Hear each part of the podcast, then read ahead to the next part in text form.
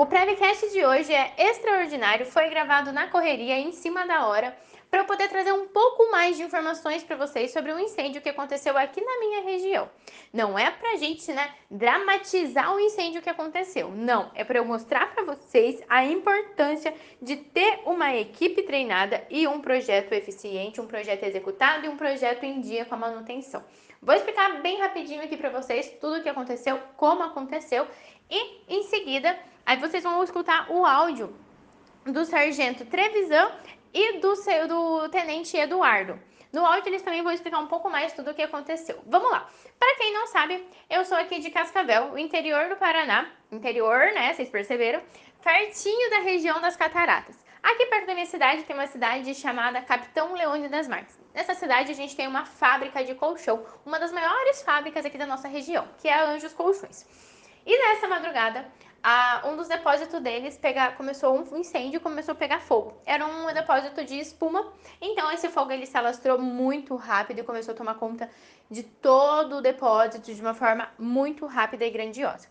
O depósito que tinha ao lado do depósito de espuma é um depósito de, de produtos químicos, combustíveis inflamáveis. Então, a maior preocupação do Corpo de Bombeiros era conseguir controlar o incêndio para que não chegasse nesse depósito. Como que isso aconteceu? Como eu falei para vocês, Capitão é aqui pertinho de Cascavel, porém é uma cidade pequena. Então lá eles não têm todo um suporte de um quartel militar, de um corpo de bombeiros. Então eles tiveram que pedir para as equipes da nossa região ir até lá. Inclusive vários bombeiros, o caminhão pipa de Cascavel se deslocou até lá. Porém é em torno de uma hora, uma hora e meia para chegar naquela cidade. Então até as equipes chegarem lá, o fogo ele já estava se alastrando de uma forma grandiosa. Porém, ainda assim, o combate foi feito graças às equipes né, da Defesa Civil, os bombeiros que tem lá em Capitão e também a Brigada de Incêndio da edificação. O treinamento da brigadista lá da Anjos estava todo em dia e os brigadistas eles sabiam exatamente o que fazer. Lógico, né? Um pouco perdido, um pouco desnorteado por conta do pânico, por conta do desespero, né? Imagina, deve ser uma tensão absurda, tudo isso, mas ainda assim eles sabiam o que fazer. Além disso, o sistema de hidrante funcionou de uma forma, gente, sensacional. E eles conseguiram combater e controlar, na verdade, eles conseguiram controlar o fogo até o caminhão pipa de Cascavel, de Realeza, das cidades vizinhas conseguirem chegar até lá. O incêndio, gente, foi a madrugada inteira. O sargento Trevisan, que vai falar aqui no, no próximo áudio, ele é o meu tio. E ele fez, participou de todo o combate durante a madrugada, madrugada toda. Foi para casa agora cedinho, mas eles já retornaram para a fábrica porque ainda tinha focos de incêndio. O que, que eu quero que vocês prestem atenção nos áudios que a gente vai encaminhar agora, vai colocar agora, tanto do Trevisan quanto do Eduardo como eles citam a importância do pré-incêndio, da brigada sabia o que fazer, o pré-incêndio estava em dia, o hidrante funcionou e com isso, por mais que a perda tenha sido grande, né? Porque realmente perdeu, perdeu ali todo o depósito de espumas da empresa, acabou com tudo. É, por mais né, que tenha sido grande, ainda assim poderia ter sido pior e não foi, graças à equipe e graças ao sistema deles. Então agora escutem aí o bate-papo que o Trevisan e o Eduardo tiveram. E qualquer dúvida, vocês podem me chamar para a gente conversar mais sobre esse assunto. Aqui embaixo a gente vai deixar o link da matéria para vocês poderem ler também na íntegra. A equipe está no outro local, exatamente no mesmo horário atendendo.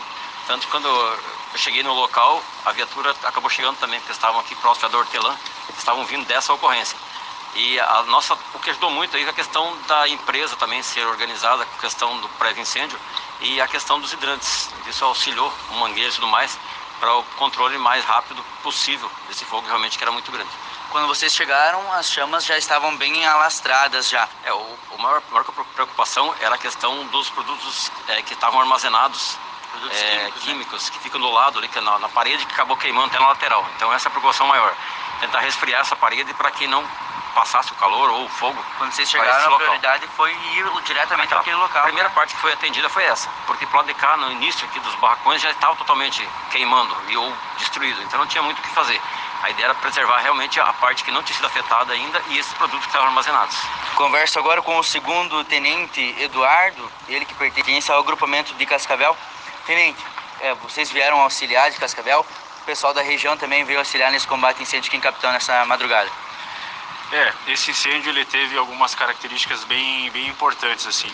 Primeiro em relação ao acionamento, né, da forma que se deu. É, a viatura aqui do, da cidade ela já estava numa outra ocorrência, então é importante a gente frisar isso, no, no incêndio em, em, um caminhão. E as ligações elas também começaram a cair na cidade de Cascavel. Então imediatamente a gente já deslocou um caminhão de resgate para cá e de combate a incêndio, bem como uma carreta para dar o suporte de água, uma carreta com 30 mil litros de água. Quando as primeiras equipes chegaram no local havia bastante fogo ainda. E aqui é uma área extensa, então é um barracão bem grande e também a própria característica do material armazenado, que ele é um material extremamente combustível, então ele pega fogo muito fácil. E tinha uma grande quantidade de material armazenado. É importante a gente frisar também que ah, assim que as equipes chegaram, elas conseguiram confinar o incêndio. Então, quando eles chegaram, o incêndio ele já tinha tomado parte da edificação, mas eles evitaram que se propagasse para as demais partes.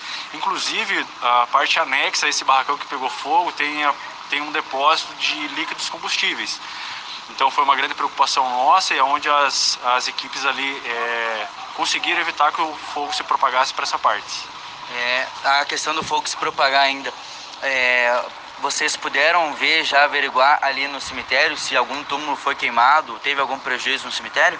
A gente fez uma avaliação ali na, na parte do cemitério, que ele é faz divisa aqui com o terreno, mas não teve, é, não teve danos, não teve nenhuma parte afetada, mas tinha alguns focos de, de incêndio, porque tem, tinha uma árvore, tem algum, tinha alguns vasos com, com planta, eles acabaram pegando fogo também devido à caloria e à proximidade mas não, não teve maiores danos na, nessa parte. É importante frisar também, Tenente, a rápida atuação dos populares e funcionários aqui próprios da fábrica que agiram rápido com os hidrantes e com as mangueiras de emergência que possui aqui nos barracões e ajudando a combater esse fogo, a controlar o incêndio, né? Exatamente, a gente precisa destacar então a situação ainda das guarnições de bombeiros que atenderam aqui além da equipe de Cascavel e aqui do município de Capitão, veio uma equipe de Capanema e uma equipe de Realeza, então de, de bombeiros. Mas é importante frisar a própria atuação da brigada de incêndio aqui da empresa. Então eles auxiliaram o, os militares que estavam trabalhando aqui na, na ocorrência e frisar a parte do sistema preventivo da empresa que, que funcionou. Então, a parte do hidrante, é quando a gente chegou aqui precisou, precisou utilizar o sistema de, de hidrante, funcionou perfeitamente, bem como a brigada também auxiliou de forma bem considerável na ocorrência.